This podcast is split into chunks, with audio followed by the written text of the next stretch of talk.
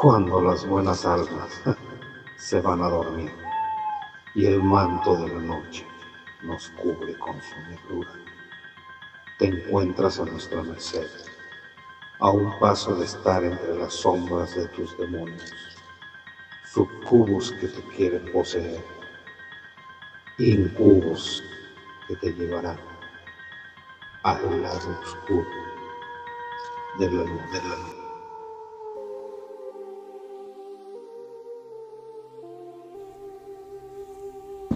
Cumpleaños, mi cumpleaños, cumpleaños. Mis padres fueron por mi pastel de cumpleaños a la mejor pastelería de la ciudad. En casa nos quedamos mi hermana Marta de 16 años y yo. Estaba poniéndome el vestido rosa que me encantaba. Marta arreglaba los globos y ponía el cartel de bienvenidos a mi cumpleaños número 10. Todo estaba quedando hermoso. Estaba en mi habitación cuando escuché algo. No logré distinguir las palabras, pero era una voz gruesa. Sí, era un hombre, y no era mi padre. Apenas reaccioné y corrí a la puerta de mi cuarto, pero no había nadie. Tuve miedo. Empecé a buscar a Marta para contarle lo que pasó. No la encontraba. Me dio mucha desesperación. Subí y bajé las escaleras. Busqué por toda la casa, excepto en el ático. Siempre tuve miedo de entrar ahí. No lo iba a hacer, pero de nuevo esa voz. Solo tenía diez años. ¿Qué podía hacer con ese ladrón? Seguro era un ladrón que sabía que nos quedamos solas. ¿Cómo me podía defender? Debería subir, pero... ¿Y mi hermana? ¿Estaba ahí? Tengo que tener valor y subir. Tengo que ayudar a Marta.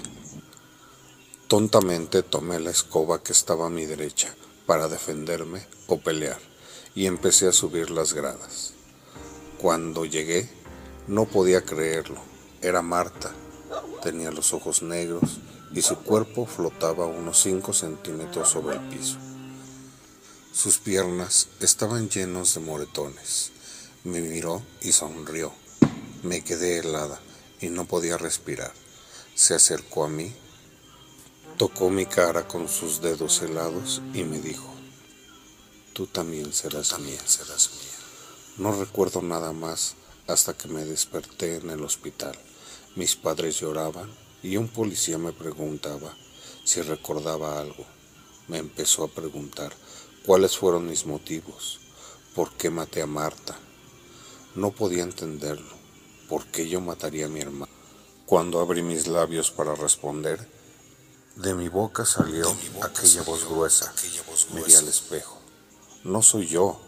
Tenía el aspecto de un hombre de 50 años, mestizo, no muy alto, con sangre en la ropa, esposado a la camilla.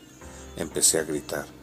Quería que mis padres me rescataran, pero no me reconocían. Solo me veían con ojos de odio, mientras lloraban. Yo los vi irse con un policía y una niña de 10 años con un vestido rosa.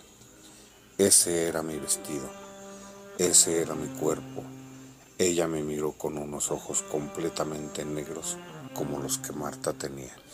Ese día mis padres perdieron dos hijas. Marta murió y yo estoy en este cuerpo condenado a muerte por homicidio.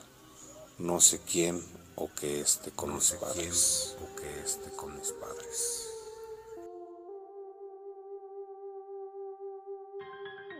Por esta noche he tomado lo necesario de ti.